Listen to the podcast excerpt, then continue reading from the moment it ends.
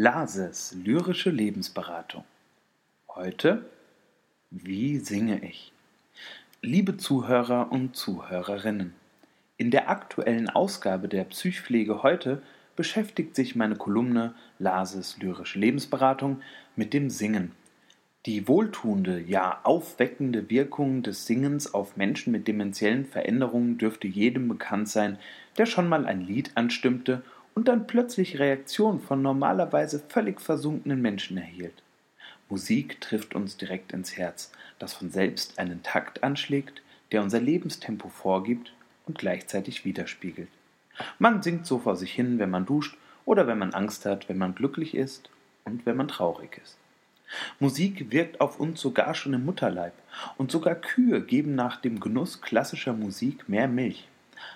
Auch wenn es komisch ist, ungeborene Kinder und Nutzvieh in einem Satz auf einen gemeinsamen Nenner zu bringen, so sind es doch nur zwei Beispiele von der magischen Wirkung der Musik auf uns.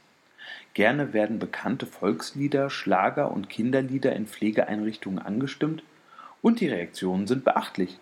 Da wird in die Hände geklatscht und mitgesungen, was das Zeug hält. Ich mache da gerne mit, denke mir aber auch, dass zu einer menschenwürdigen Betreuung auch ein umfassendes kulturelles Angebot gehört, das bei altbekannten Liedern allein nicht aufhören darf.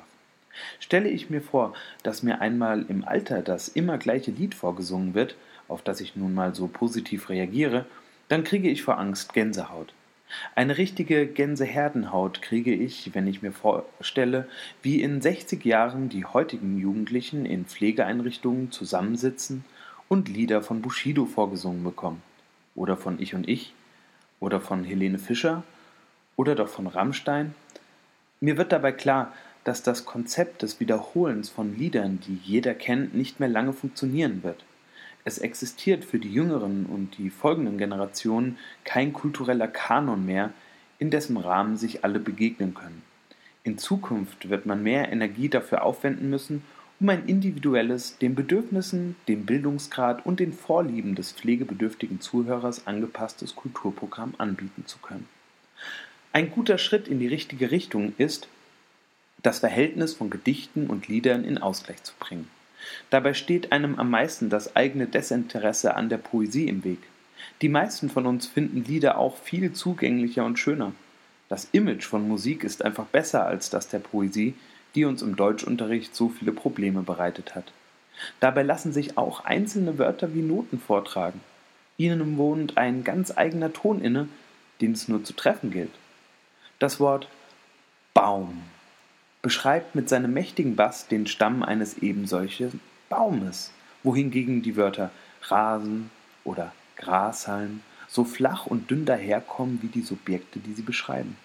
Das Wort Rose Hingegen beinhaltet schon die Reaktion des mit einer Rose beschenkten. Und beim appetitanregenden Vortrag des Wortes Schokolade läuft nicht nur dem Sprecher das Wasser im Munde zusammen. Das Wort Alkohol beinhaltet bereits ein Lallen, als ob man es zu häufig ausgesprochen bzw. zu sich genommen hätte. Und das Wort Katze lässt bei richtiger Aussprache das Gesicht des Sprechers für einen kurzen Moment katzenähnlich entgleiten. Wer sich dem Klang jedes einzelnen Wortes in einem Text derart annimmt, der erkennt bald, wie viel Harmonie, Rhythmus und Schwung in Gedichten steckt und wie wenig häufig daraus gemacht wird.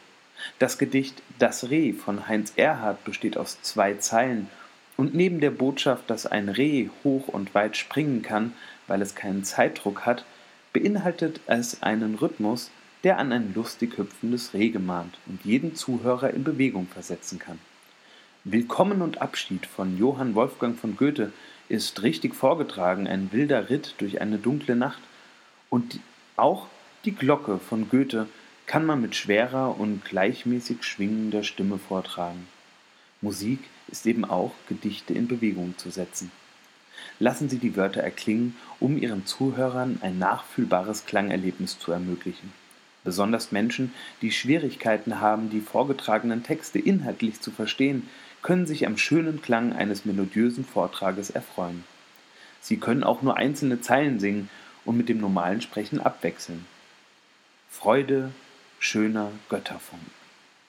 Tochter aus Elysium. Wir betreten feuertrunken himmlische dein Heiligtum. Deine Zauber binden wieder, was der Mode Schwert geteilt. Alle Menschen werden Brüder, wo dein sanfter Flügel weilt. Oder auch, ich weiß nicht, was soll es bedeuten, dass ich so traurig bin. Ein Märchen aus uralten Zeiten, das kommt mir nicht aus dem Sinn. In diesem Sinne, denken Sie immer an das alte Sprichwort, wo man singt, da lass dich nieder, denn böse Menschen haben keine Lieder. Oder auch, wo man gern Gedichte spricht, setz dich hin, denn böse Menschen dichten nicht. Oder so.